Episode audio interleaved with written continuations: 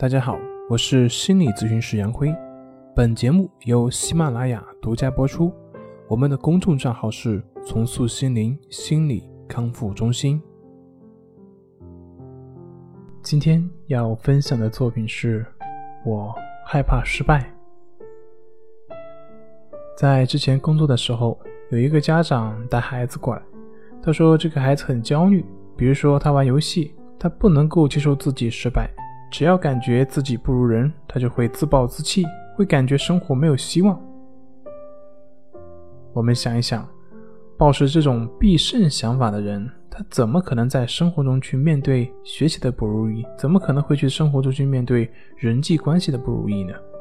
正如我所看见的，这个孩子他极度的焦虑，动不动就会表现出一些躁狂的现象，甚至还有自残的行为。当然，这些行为的表现的背后，他就是不能够接受失败。我们为什么不能够接受失败呢？根本的原因就在于我们的自卑，我们需要外界的成功来证明自己。那么我们为什么会自卑呢？根本的原因就是因为我们不认为自己是有价值的，所以呢，才需要外界来证明自己。可是。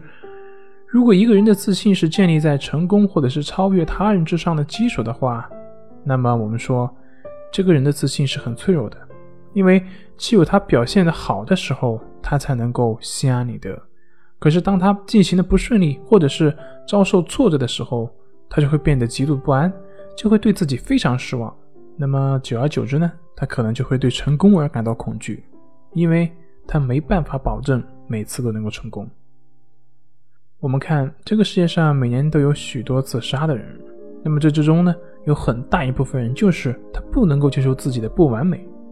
最明显的一个例子就是古代的项羽。大家都知道，项羽在古代是一个战神一样的人物，但是他不能够接受自己哪怕一次的失败，所以呢，在乌江拒绝渡河，选择战死。当然。作为一个将军，这种视死如归的勇气，他是值得赞扬的。但是，作为一个三军统帅，作为一个政治家，竟然不能接受自己一两次的失败，这很难让人说这是一个合格的军事将领。那么，反观刘邦，我们看刘邦从开战以来，他基本上就没有打过胜仗，甚至连自己的老婆和父亲都被项羽给抓去了。但是呢，他依旧恬不知耻。我们在这里先把世俗的道德放下去，但就心理健康的程度来说的话，这两个人的心理健康的程度高下立判。难怪刘邦这样一个流氓出身的人，竟然会夺得天下。那这么说，是不是应该说我们不应该去追求这种完美、追求胜利了呢？不是的，只是说那种胜利或者是成功，是变成了证明自己的手段，变成了逃避现实自己的一种方式。那么，这个成功对于这个人而言就是一场噩梦，因为没有人能够保证自己是永远成功的。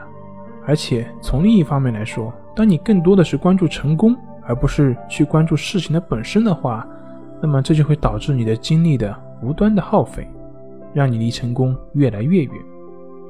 好了，今天就分享到这里，咱们下回再见。